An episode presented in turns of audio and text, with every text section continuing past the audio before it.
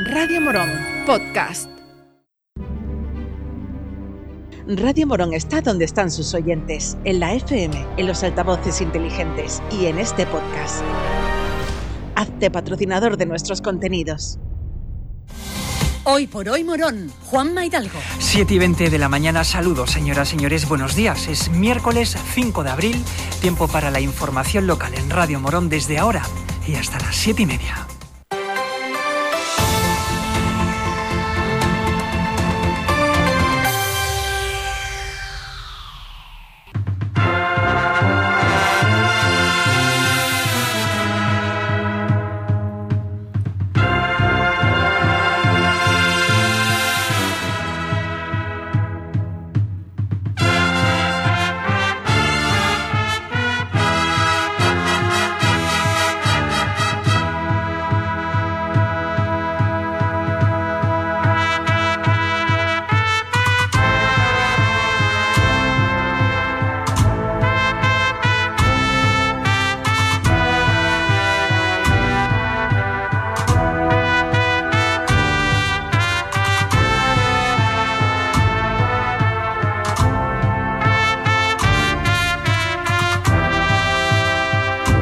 Hermandad del Santo Entierro sale en la tarde del Viernes Santo desde la Iglesia de la Victoria.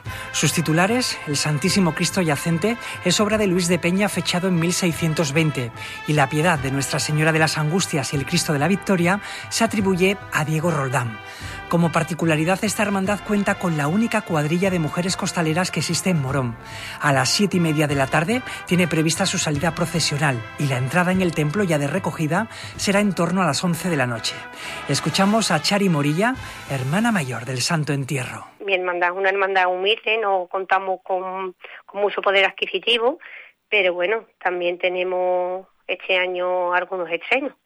Tenemos los incenciarios del Pazo Virgen, los cristales del Cristo yacente, que eran rojos, como todo el mundo sabe, este año van transparentes. Vemos hecho muchas ropas nuevas de Nazareno, túnicas de Nazareno, vaya, para alquilarlas. Y las capelinas de los monaguillos de la Virgen, del Pazo Virgen también son nuevas. Y, y la banda, que este año nos acompaña otra banda, vamos, que es la banda municipal Padre Jesús de la Veracruz, de Palma del Río, de Córdoba. También quiero decir que este año tenemos otra novedad importante, que hemos depositado el llamado de nuestro Cristo yacente a Miguel Núñez y su cuadrilla de capataces, que seguro que lo van a hacer súper bien y mucha ilusión que tienen por, por tener este año el llamado de, del Cristo y espero que se sientan muy a gusto con él.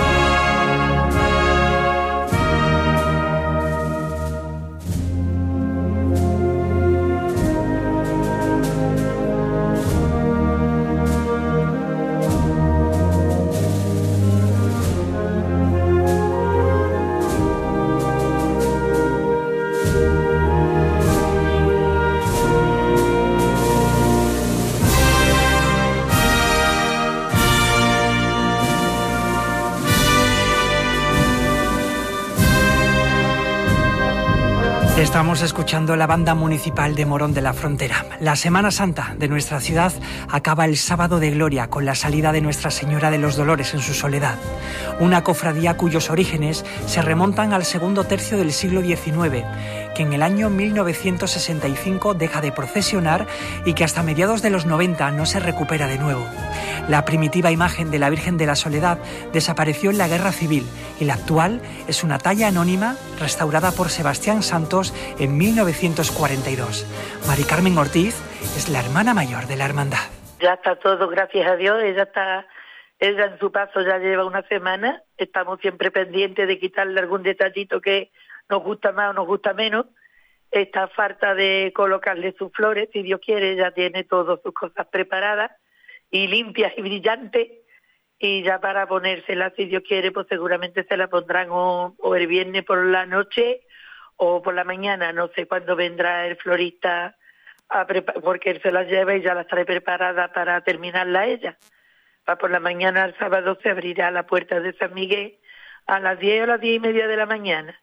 Y ya ella, pues la ponemos, hombre, para que vayan todos sus hermanos a visitarla y a verla. Y estaremos allí con ella hasta el mediodía, porque como sabe, pues nosotros salimos a las 7 de la tarde, el sábado santo, y ya regresamos pues para las 11 de la noche. Y toda la mañana pues estamos allí con ella en San Miguel para que todo el mundo que quiera vaya y la puedan disfrutar cerquita.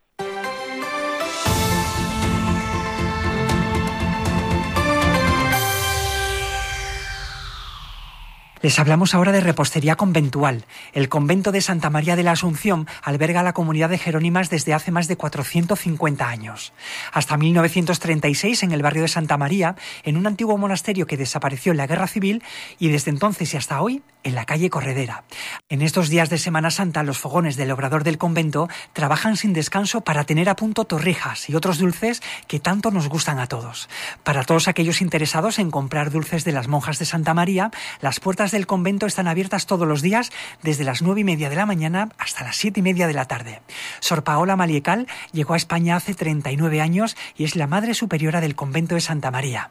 Ayer hablamos con ella y le preguntamos por los dulces que más demandan los vecinos de Morón. Estos días hacemos torrijas con miel muy rica y después pestiños y empanadilla con caballo de ángel el pueblo sí está respondiendo bastante bien. Ahora el problema de engordar, mucha gente no quiere comer dulce. Mira, las torrijas son pequeñas y mojamos, emborrachamos con vino blanco y después freímos con huevo, lo batimos punto nieve y después freímos con el aceite de oliva como lo que nosotros utilizamos. Y después, mira, echamos miel y dejamos metida en el miel con un barril grande, antiguo. No, no utilizamos plástico tampoco. Es un da más gusto en el barril de barro. Y ya cuando pide, según va pidiendo, lo vamos sacando de la miel. No la tenemos ni envasado, ni en congelado, ni en frío, ni nada natural. Llegamos a las siete y media de la mañana. La información continúa en la cadena Ser. Nosotros volvemos con más contenido local en media hora, en el informativo de las 8. Hasta luego. Gracias por llegar hasta aquí. Si te ha gustado este podcast, suscríbete a nuestros programas y recomiéndanos a tus amigos. Así la comunidad de Radio Morón seguirá creciendo y con ella el mejor contenido local.